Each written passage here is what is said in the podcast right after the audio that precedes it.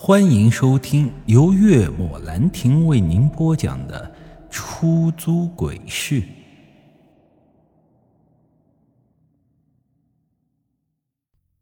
老话说得好，“福无双至，祸不单行。”这句话呀，不是没有道理的。就算我抱着黑狼冲到了附近的宠物医院，可却也无济于事。他们告诉我，黑狼的体质很特殊，根本啊就和普通的狗不一样，所以他们救不了。还说不仅他们救不了，哪个宠物医院也都救不了。我根本就不信邪，抱着黑狼又跑了好几家宠物医院，但结果却真就如他们所说的一样，谁都救不了。顿时间呀，我就陷入了绝望，抱着黑狼坐在街头，默默点烟，抽了起来，不断的抚摸着黑狼的脑袋。这一开始，我叫黑狼还会低声的呜咽，可随着时间一点一滴的流逝，我再叫它，就再没任何的反应了。如果不是他的腹部还微微有起伏的话，我真以为黑狼就这么走了。我又去到了当初去买狗的那里，问那个老板能不能找到把黑狼寄养在他那里的那个老道士。他估计啊是对我还心存怨气，压根就不想搭理我。在我三番五次的请求下，他终于是理我了，可结果却是说找不到，因为当初老道士将黑狼寄养在他那里，就留下一句话，说是等有缘人，然后就走了。我从没感觉到过如此绝望，真让我眼睁睁看着黑狼就这么痛苦的死去，我实在是不忍心。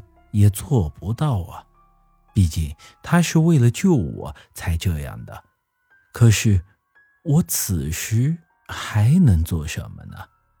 说句实话，我从来没有过这么大的怨气，我恨不得把那只红衣女鬼碎尸万段、大卸八块，以此来发泄我这心中的愤怒。我根本就没得罪过她。为何非要置我于死地？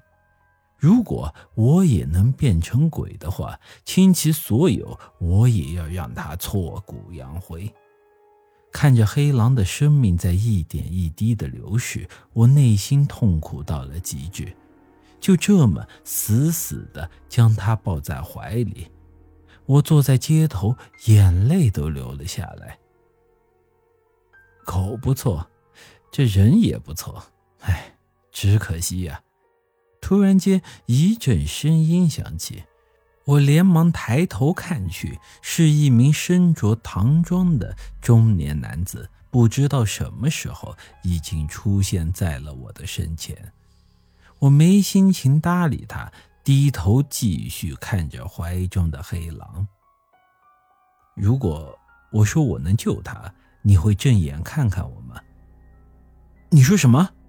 我唰的一下抬头看向男子，一脸呆滞。我说我能救他。你想要什么？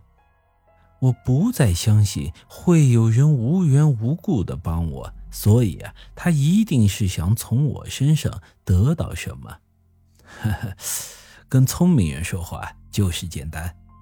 男子嘴角一扬，让他。帮我开路就行。开路？嗨，说了你也不懂。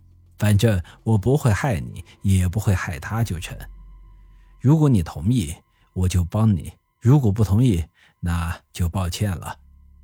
看着奄奄一息的黑狼，我想也没想就答应了。没有什么比他活着更重要。